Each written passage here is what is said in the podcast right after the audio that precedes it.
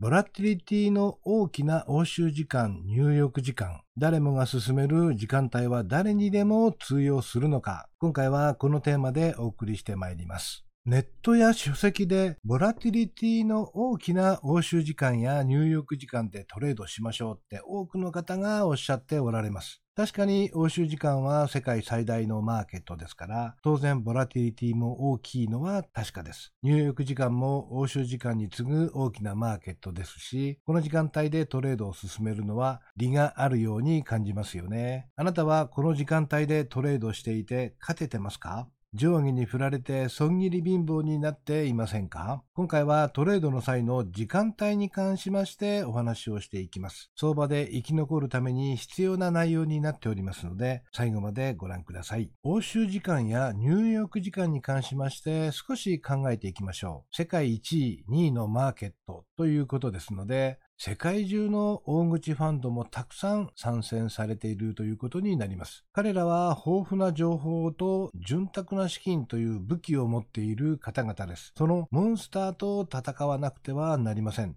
例えると、買ったばっかりのバットを握りしめて素振りもせずにメジャーの大谷翔平選手の球を打ちに行くようなもんです。石ころのように硬いボールが160キロで向かってくるんですよね。ボールが見えませんよね。それどころころかバッターボックスに立っていられないかもしれませんよね。これが欧州時間や入浴時間でトレードするということです。トレードならボールを当たって怪我することはありませんが、大切なお金がなくなってしまうんです。これはこれで痛いですよね。いや、大打撃ですよね。では、なぜ多くの人たちが欧州時間や入浴時間でのトレードを進めるんでしょうね？理由は簡単なんです。欧州時間や入浴時間を進める人たちは、あなたに勝ってほしいというわけではないんですよ。相場はゼロサムゲームです。負ける人がいるから勝てる人がいるんですよね。負ける人がいないと大口ファンドたちは勝てないっていうことです。負ける人がいないと困るんです。世界の人口は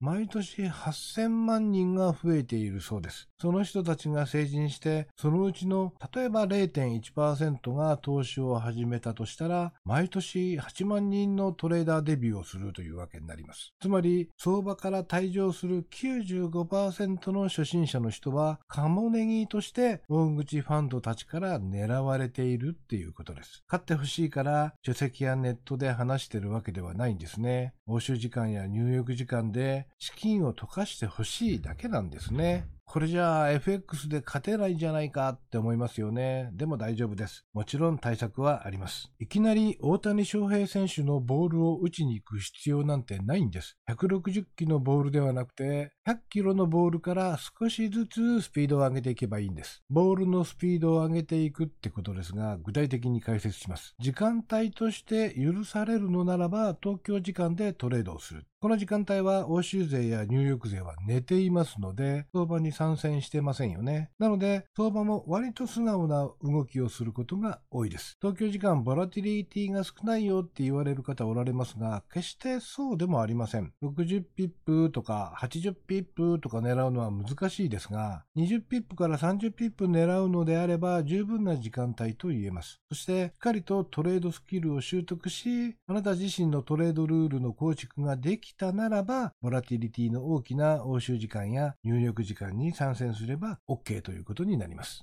東京時間は仕事だから無理っていう方には、FX トレードの基礎をしっかりと学ぶこと。相場は思惑通りにいかないことをしっかりと理解して、思惑が外れたら素直に相場についていけるスキルを習得する。このあたりのトレードの基礎からトレード方法に関しましては、当チャンネルインサイト FX で毎回お話ししておりますので、ぜひご覧になってください。トレードスキルを順序よく正しく学べば、決して大口ファンドたちに食われることにはなりません。反対に、大口ファンドたちを利用して利益を上げることだって不可能ではありません。勝てないと嘆くのではなく、優しい時間帯にチャレンジする。時間帯の選択が難しいならば、基礎からしっかり学ぶ努力をする。努力をせずに、大口ファンドたちに勝つのは難しいです。方法論はあるのですから、遠回りに感じるかもしれませんが、実はこれが一番の近道なんです。